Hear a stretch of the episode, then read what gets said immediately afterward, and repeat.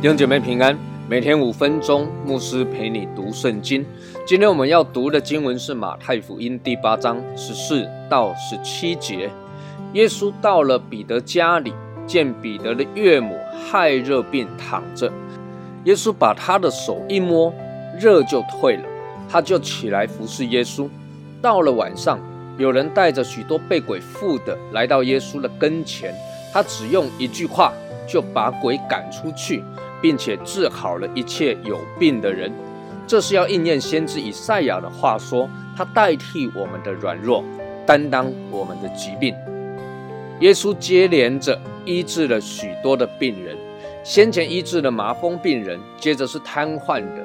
今天经文又记载着他医治了彼得的岳母，他是罹患热病的。这也代表着耶稣看重照顾门徒的家人。耶稣在意他们的需要，而如同以往，耶稣医治的方法仍然别具特色。耶稣这一次一摸彼得岳母的手，热就退了。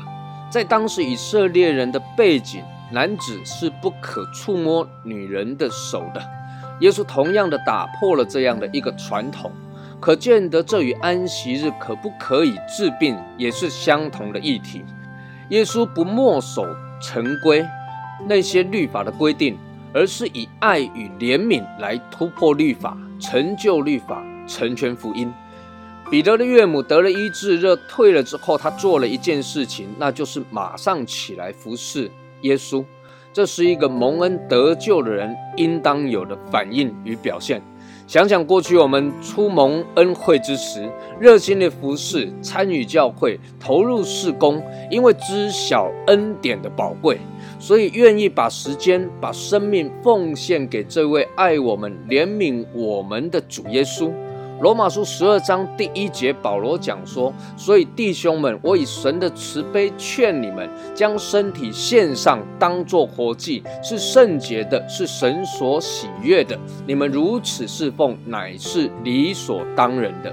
神喜悦我们把自己奉献给主。”把我们的时间奉献给神，把我们的身体给主使用，而且保罗说这是理所当然的，也就是说这是一个蒙恩得救的人的责任。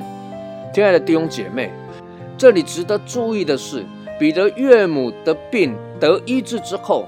当下起来服侍耶稣，接下去的经文就提到，到了晚上，有人带着被鬼附的，还有生病的，来到耶稣的跟前。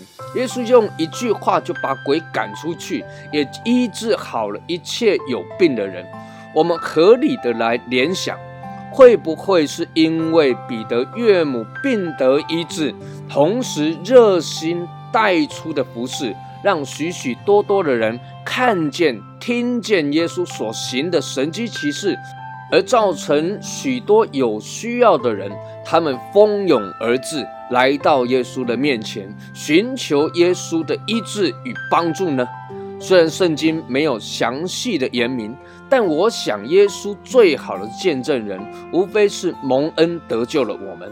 透过我们亲身的经历，借着我们热心的服侍，还有我们所带出来那爱人、爱神、荣神、益人的生命，来见证耶稣、荣耀耶稣，让更多的人因着我们的服侍认识主、做主的门徒。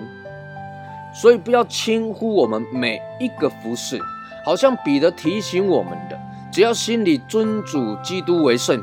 有人问你们心中盼望的缘由，就要常做准备，以温柔敬畏的心回答个人。愿主帮助我们，让我们常常思想神的恩典，常常心里面做好准备，在任何的时刻，透过我们的服饰，让人来认识耶稣，蒙恩得救。愿神赐福于你。